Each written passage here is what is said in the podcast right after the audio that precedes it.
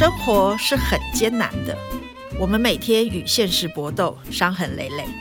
幸好还有食物抚慰我们受伤的心。无论是妈妈熬的白粥、奶奶炖的鸡汤，或者好朋友的午茶时光，餐桌上的爱是如此闪闪发光，拯救了我们。让我们对那些餐桌时光说一声谢谢招待。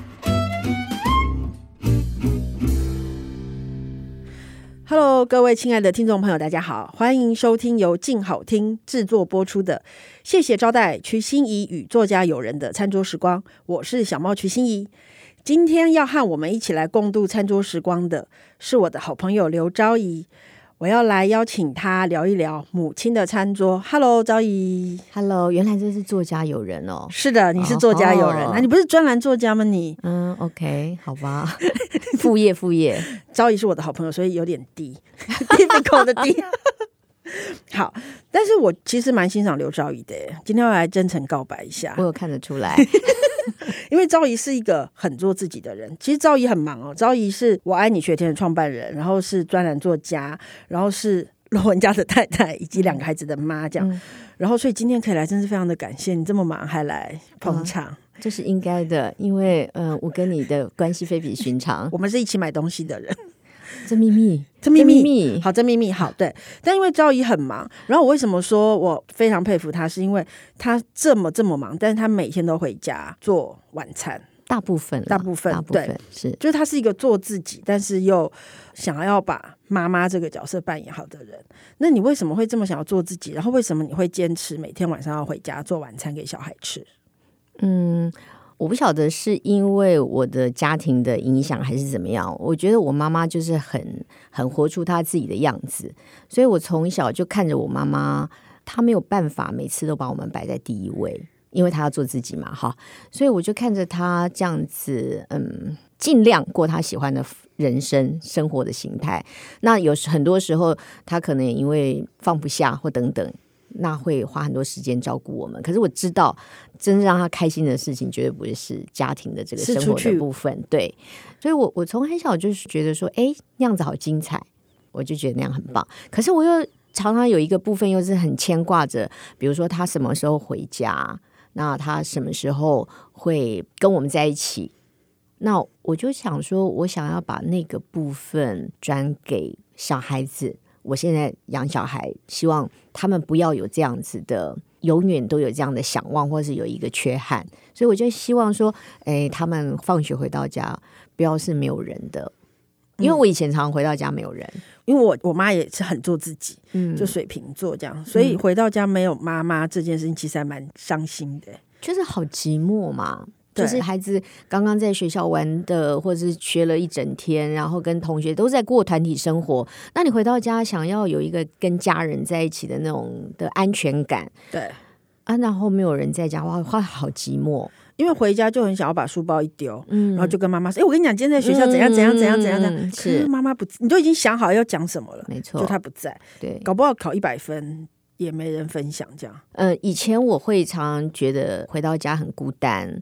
会想要一直看着说妈妈什么时候会回来，那时候也没什么手机这种东西啊，对啊，你更不知道妈妈什么时候会回来啊。嗯、那甚至他也有可能临时就打一个电话说：“哦，我，我可能晚一点才会回来，你们今天要自己怎么样怎么样的时候。”那我不想要让小孩子，我自己的小孩子会碰到这种事情，所以我都尽量。大家都知道我是早班在我的书店跟市集上班，然后我通常他差不多时间到，我就跟他们说我要回去上晚班了。对，我就要立刻离开现场，他们都知道，我的同事都知道，我就时间到我就要立刻离开现场。我希望在小孩子开门的那一刹那，家里是有人的，听起来好温暖。因为我记得我小时候有一段时间是寄养在亲戚家。我就那一年，我就每天放学都会去吃一个俄阿米刷，嗯、然后我就一直觉得一定是因为我很爱吃俄阿米刷，我就吃完俄阿米刷，然后去上钢琴课。可是我长大回想这件事情，其实我是希望我下课以后有一个人可以让我跟他说，我放学了，然后我要去弹钢琴了，然后我怎么样怎么样，嗯、就就还蛮心酸的。呃，我不知道是不是跟我的小时候的经验有关，就是我每次一到黄昏的时候，如果我是一个人，不管我在办公室或是我在家里，我就会觉得那个天空就是灰暗的。我也会，我也会，是不是就会觉得好寂寥哦？对，明明没有什么事情，就会心情就变得很低落。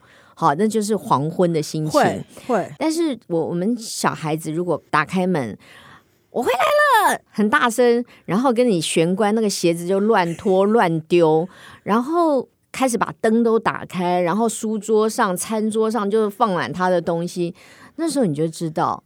没有再是灰色，没有再是蓝色，变成是黄色，是一个橘色，是一个温暖的颜色。然后家里吵得要命，东西弄得乱七八糟，对，但是他就是家的样子。对，因为我记得赵毅跟我讲这段时候还蛮感人。我也很怕黄昏啊，因为你知道妈妈爸爸不在，所有的小孩到黄昏的时候，他们的爸妈就是来公园说该回家喽，回家吃饭喽。所有的小孩都被叫回家了，只剩下我跟我弟耶，就没有人来叫我们回家，你就会觉得很孤单。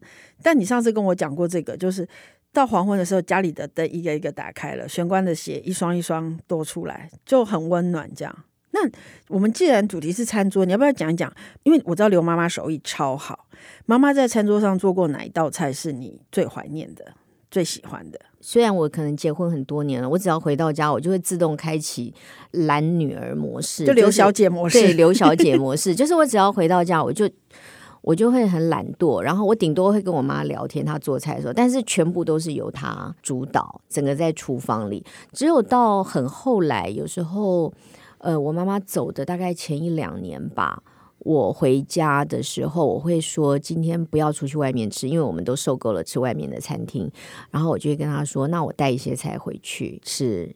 嗯，然后我跟我的弟妹可能做给她吃，但是那个机会其实真的非常少。大部分的时候，我都是吃她做的菜。然后她做很多很好吃的菜，尤其到了快要过年了，她一定会亲手做香肠腊肉给我们吃。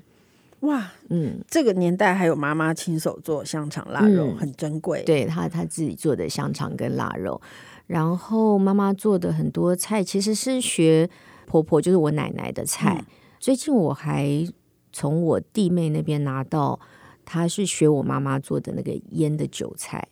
哇。然后我 我现在我的冰箱里都是韭菜味，可是我觉得香的要命。对，就是、那你小孩觉得 OK 吗？我不管他们。对，就是就是这个就是妈妈的味道。那像是要过年了，我就会很想吃我妈妈做的香肠跟腊肉，可是嗯、呃、就没有办法。但你不是有 recipe 吗？你对我妈妈走了之后，我们有找到我妈妈的食谱，然后我弟弟有说，哎，我们应该要来做，我就说先放着我。我觉得我大概现在还没有办法，嗯，现在还没有办法。对我，对我觉得我没有办法。然后我知道有很多我的朋友，他们如果身边的亲人不在，都会想办法复刻。对，其实我也会，比如说我会很想念妈妈做的一个什么菜的时候，我会拿出来做。可是，嗯、呃。我没有认真在复刻，我觉得我还没有办法。对，我们在我奶奶过世之后，很认真的在复刻我奶奶的菜，然后我还做蛋饺。嗯哼。可是呃，有一天我就因为他要在济州安做家常菜，我就邀请我小叔来吃，然后我就把蛋饺端出来后，我就跟他说怎么样怎么样，像不像奶奶做的蛋饺？就是因为我奶奶过世十几年，这几年大家都疯狂的在复制这样。可是我觉得这十几年来，大家都经历了一些人生的事情嘛，所以我小叔突然说。我们就不要再追寻奶奶的味道了，因为绝对不可能做出一模一样的味道。我们应该放开来，做出自己的味道。就是那个食谱是一样的，但是我们不要再执着这件事了。然后我就想说，天哪，我叔叔这十几年来是经历了什么？为什么豁然开朗了？这样。对，我觉得我也会一直陷入两难，因为比如说我爸爸就会说，呃，现在全世界最像你妈妈的就是就讲说就是我啊，嗯、然后我也会做一些菜，像妈妈的菜色啊，她的手路等等。可是我知道，当家人在吃这些东西的时候，因为时间还没有到，所以还是有很多很多伤感。嗯，然后那个部分是我觉得是目前我们都已经承载太多了，所以我。我有一点抗拒哎，我觉得，所以你说，呃，你有没有想要让再做你妈妈什么菜？我就觉得我时间还没有到。对，因为昭仪的妈妈是这几年过世的，嗯、你还需要一点时间。是，对我妈妈才刚走一年多，对，嗯、慢慢来没关系，因为反正食谱还在啊。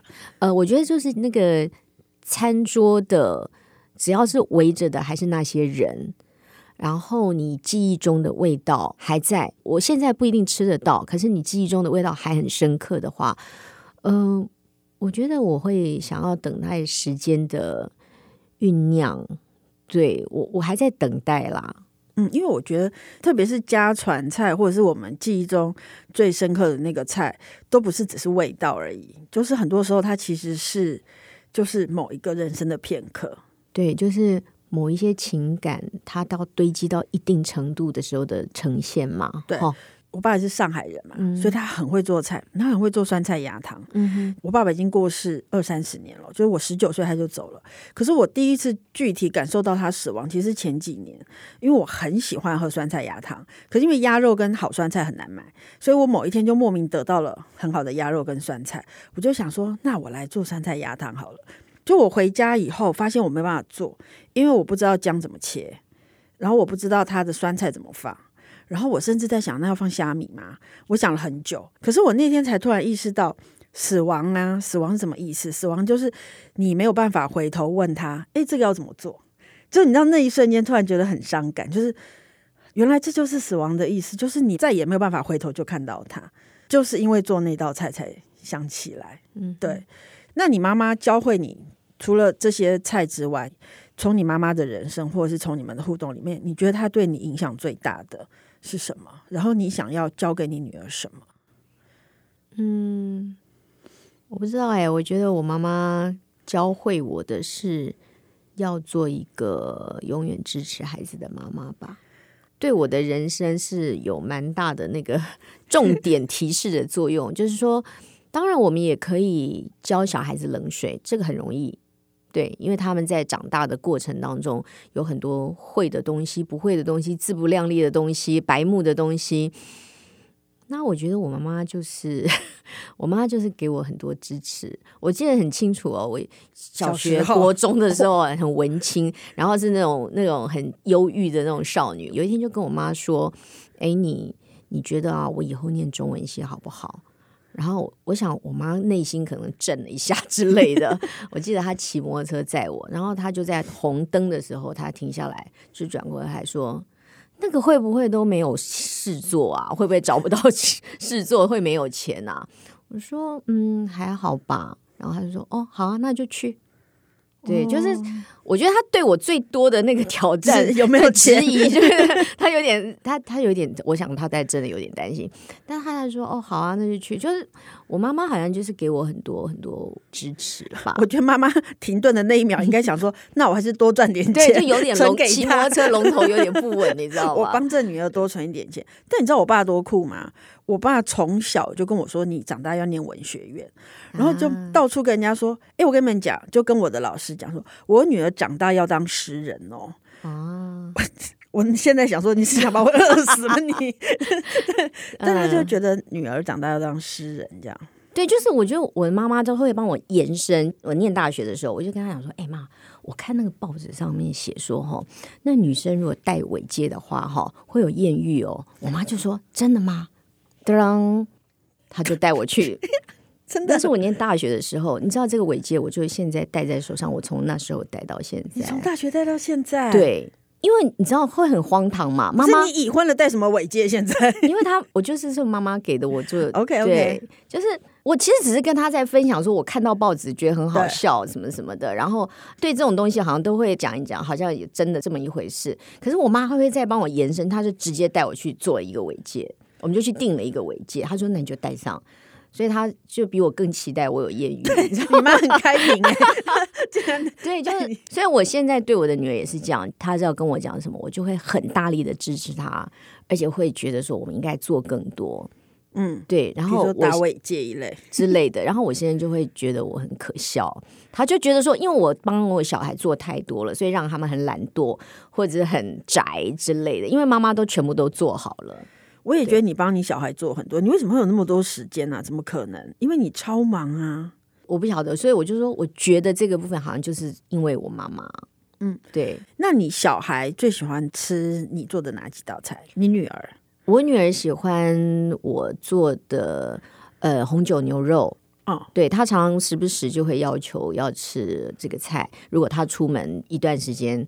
几天呐、啊，出去有一时候有活动，他回家一定会期待说我会煮一锅红酒牛肉，然后他喜欢吃的我的咖喱，哦，不放水的咖喱料理。然后我女儿算是还还算不挑食，但是他就会特别执着在某种菜色的类型上。对，这两个都是拌饭的菜。对对对，他就是 喜欢这种拌饭的菜。对对对，然后不啰嗦，就是如果是牛肉的话，是吃牛肉面。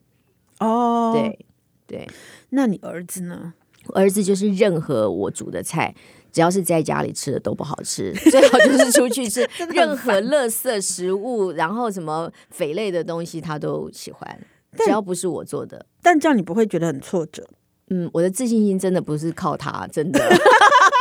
因为我靠他，我就我就会没有自信心了。对，是哦，因为我记得我有一次看你脸书，就是你不在家，结果你老公就罗文家社长、嗯、非常高兴的带小孩出门吃饭，就罗小弟超开心哎。对，那个事情我记得非常清楚，就是我老公前几天还在跟我说，你知道吗？现在外面有很多炸鸡都是用那种已经进口很久的，然后效期已经都过了很久的，保存期限很久的鸡，这个真的不能随便乱吃。然后有一天我不在，我就问他说。哎，那你们今天吃什么？哦，吃什么炸鸡？什么什么胖老爹？我说你不是才跟我讲，还写了一篇文章吗？他说，但是因为我儿子就会很磨，他说他好想吃炸鸡，他好想吃炸鸡，一直不停催眠他，他就想想也 OK。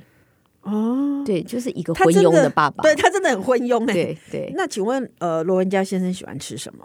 哦，他就是这任何油的东西，然后肥肉的东西，任何有害身体健康的东西，他都觉得很好吃。但你可以制止他吗？我现在就是直接在料理上，其实像客家人，他们吃的味道比较重，嗯，但是我已经几十年来慢慢驯化他，他现在也会回去跟妈妈说，跟我婆婆说，菜的味道不要那么重。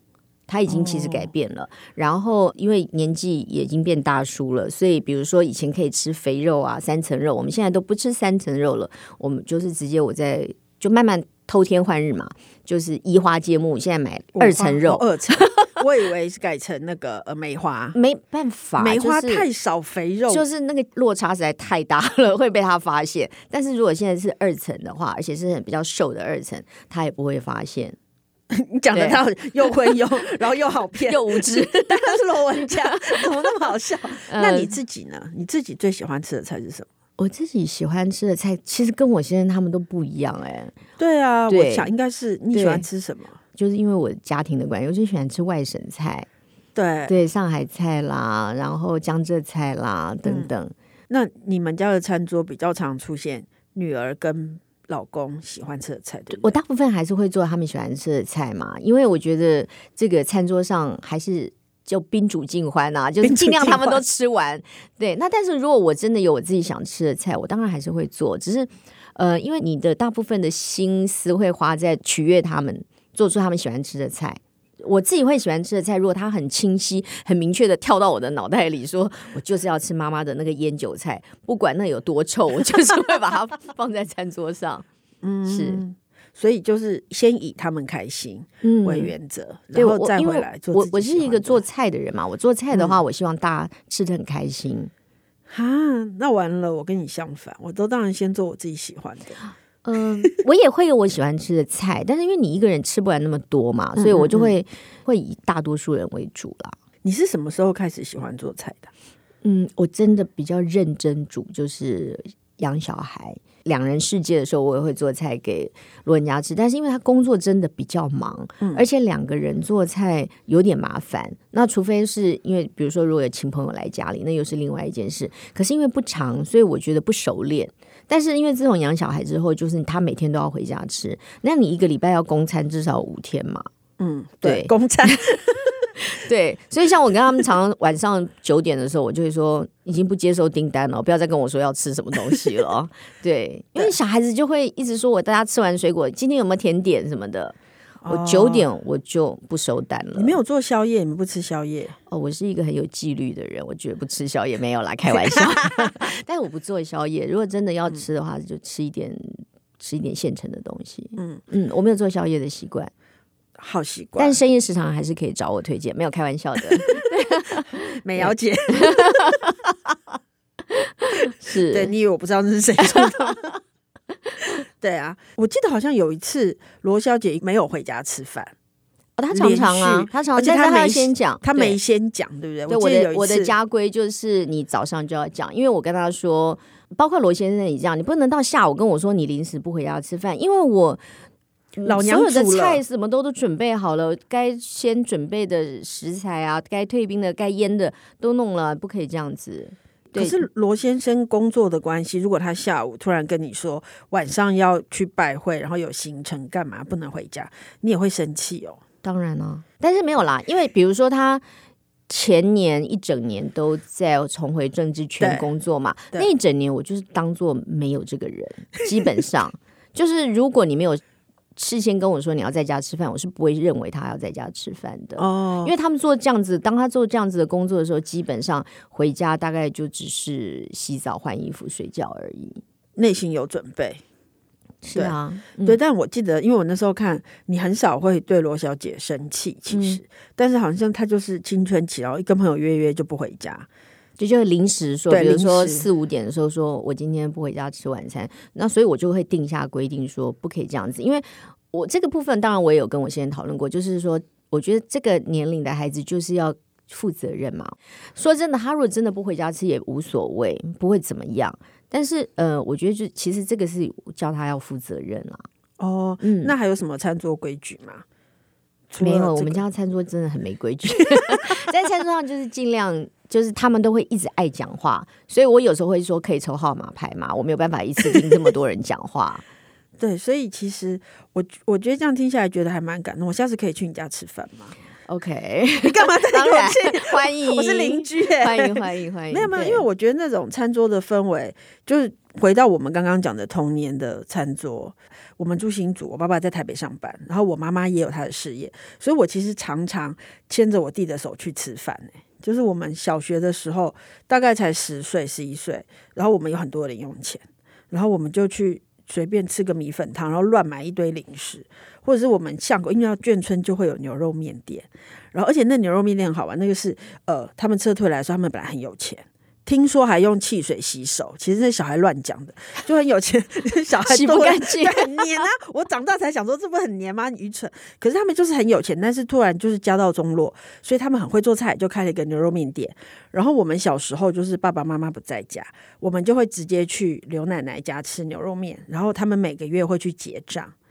我觉得那个餐桌的冷清是完全可以理解跟体会的。真的耶，我们都有这种经验。我小时候也是都牵着我弟去吃东西耶，这都不知道爸妈在干嘛。真的。然后前一阵子我们还在去回去找以前我们去吃的面店，我们还特别回去寻找以前的味道。对，因为我们村子拆掉了，所以就什么都没有了。嗯、我有时候觉得眷村拆掉是很伤感的，就是所有你生活过的痕迹全部都没有。它现在变成一个高楼大厦的。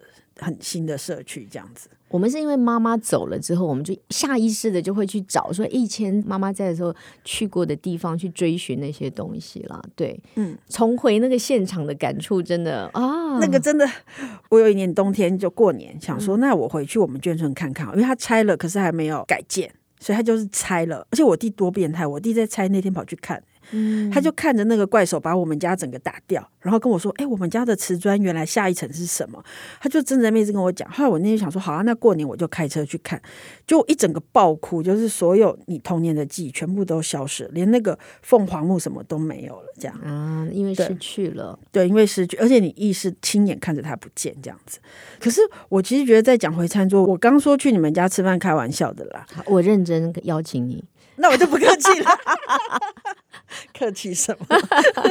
对，可是我其实觉得蛮棒的，就是在我们长大的过程，妈妈跟爸爸都不是故意的，但我们都会受到很多伤害。可是我其实觉得，最近看了一个韩剧，叫做《没关系是神经病》啊，嗯，就是他其实在讲说，呃，他里面讲一个绘本，就是吞食噩梦的少年，那个少年都会一直做噩梦，后来他就跟女巫交换说，你可不可以把噩梦带走？可是他把噩梦带走之后，那个少年还是每天晚上都没有办法睡。就后来那女巫有一天就来跟他说：“呃，你要实现你的诺言了，我把你的噩梦带走，所以你要把你的灵魂给我。”可是到最后那个 ending 是那个女巫跟他说：“所有的痛苦跟不好的记忆，我们都必须去克服，不然我们就会成为一个灵魂永远长不大的小孩。”所以其实他在讲说：“呃。”我们要克服那些我们童年觉得孤单的事啊，我们童年觉得被伤害，可是我们到长大之后，我们都可以改变它。像我弟现在也是超顾家，他可能跟你一样，他就会觉得家人要一起吃饭，所以他们家都会准时吃饭，然后对小孩就是给小孩一个很完整的家庭。就是我其实就觉得蛮好的，就是那些曾经的孤单跟伤害都被我们自己修复了，然后我们期待更好的餐桌给我们的小孩。对，我在想的是，呃，如果有一天我的小孩长大了，当他们有碰到挫折，当他们很气馁，当他们就是，也许就只是很无病呻吟的，嗯，伤春悲秋之类的。他只要想到，哎，某一天的晚上，我在餐桌上吃到妈妈有一个很棒、让我很难忘的菜，或者是哇超难吃的菜也可以，然后会稍微可以呃让他们忘记我刚刚说的那些所有负面的情绪。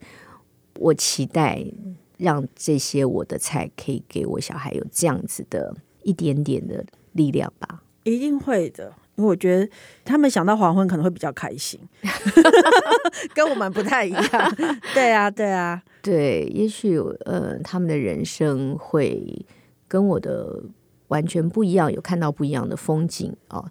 但是那些我们曾经一起品尝的味道，可以让他们一直记忆。对，嗯，今天很谢谢昭仪来我们这个节目分享了这么多心情，非常感谢你。我会请你吃饭。好，谢谢招待，谢谢招待，拜拜。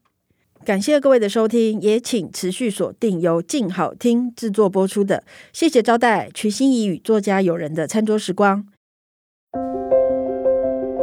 想听爱听，就在静好听。